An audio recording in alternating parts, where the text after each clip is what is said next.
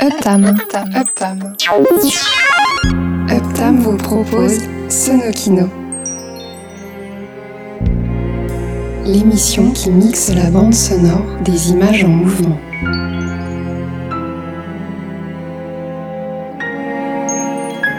Sonokino, mixé par Waldoka. Bonsoir et bienvenue dans Sonokino. Le violent conflit qui oppose deux familles est un ressort narratif que l'on peut attribuer à Shakespeare dans la pièce Roméo et Juliette où les Montaigu s'opposent aux Capulet comme dans Dallas à partir de 1978 avec les Barnes et les Ewing, comme dans Dynasty à partir de 1981 avec les Carrington et les Colby, et comme dans Santa Barbara à partir de 1984, ce soap opéra qui met en scène la haine, l'affection, le désir et la vengeance qui attise les liens entre les familles Capwell et Lockridge. 2137 épisodes tournés entre 1984 et 1993, ce qui donne une moyenne de 237 épisodes par an. Autrement dit, des cadences infernales pour des actrices et des acteurs obligés d'enquiller des heures de tournage chaque jour, parfois sans pause déjeuner, ou alors très rapide, un sandwich triangle sur le coin d'une table avalé en deux bouchées entre deux scènes avec un soda éventé, ce qui provoque au mieux, à court terme, des ballonnements et à long terme, des burn-out à répétition. Si bien qu'à la fin du tournage en 1993, à part Eden Capwell, Marcy Walker et Cruz Castillo, Adolfo Martinez, eh bien tous les personnages récurrents de la série étaient interprétés par des actrices et des acteurs différents de ceux qui étaient là au début. Les conséquences de ce casting évolutif furent évidemment désastreuses. Les téléspectateurs de Santa Barbara complètement perdus, une audience en chute libre et l'invention du jeu Qui est qui avec Marie-Ange Nardi. Sur la totalité des épisodes produits, seuls 1288 ont été doublés et seulement 1150 ont été diffusés en France, soit 138 épisodes doublés en VF mais jamais diffusés et donc 987 épisodes en tout restés inédits. On peut parler d'un réel gâchis. Le seul point de repère qui subsiste est évidemment musical. Je veux bien sûr parler du générique de Santa Barbara interprété en VF par Gilles Sinclair, mais aussi des compositions de Joe Arnell, créateur du générique original et omniprésent dans les background music, aussi doué pour souligner le suspense que pour sublimer la passion. Au moment de l'arrivée de Santa Barbara sur les petits écrans en 1984, Joe Arnell est déjà dans l'inconscient collectif des amateurs de séries, puisqu'il a signé la musique de Hulk en 1977 et de Super Jamie, la copine de Steve Austin, en 1976. Nous le retrouverons donc encore un peu plus tard, au même moment, dans un autre numéro de Sonokino. Ce soir, immersion dans le flou artistique vidéo typique du milieu des années 80, la musique de Joe Arnell pour Santa Barbara est dans Sonokino.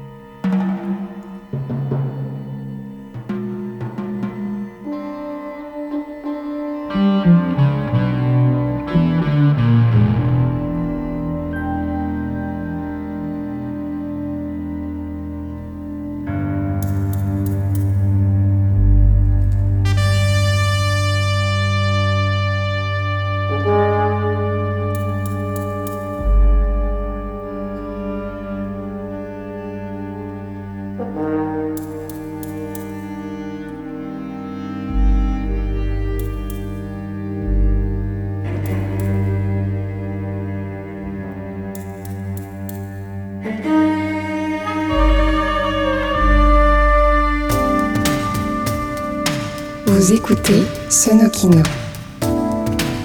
La musique pour l'image sous forme de mix.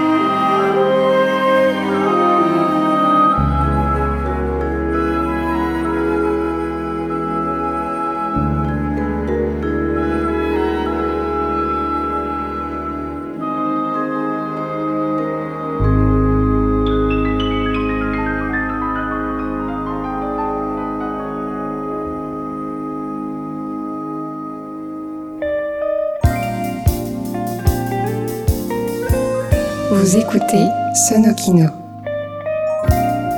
l'émission qui mixe la bande sonore des images en mouvement.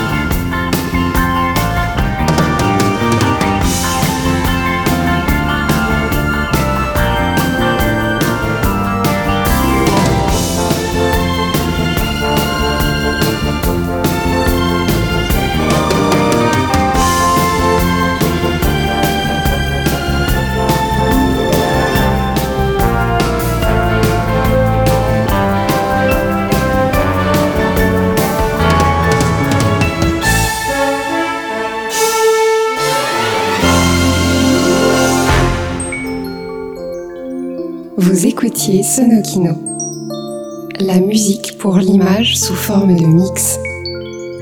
Mixé par Waldoka. Playlist et infos sur uptam.com. u 2 p t a 2 m.com. Prochain Sonokino. Même endroit. Un peu plus tard. Au même moment.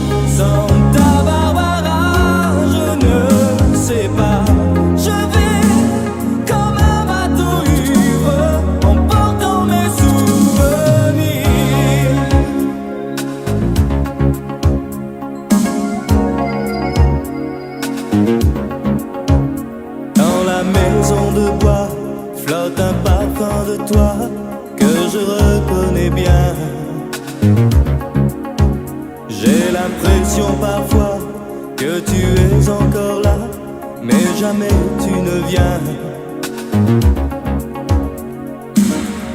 vent du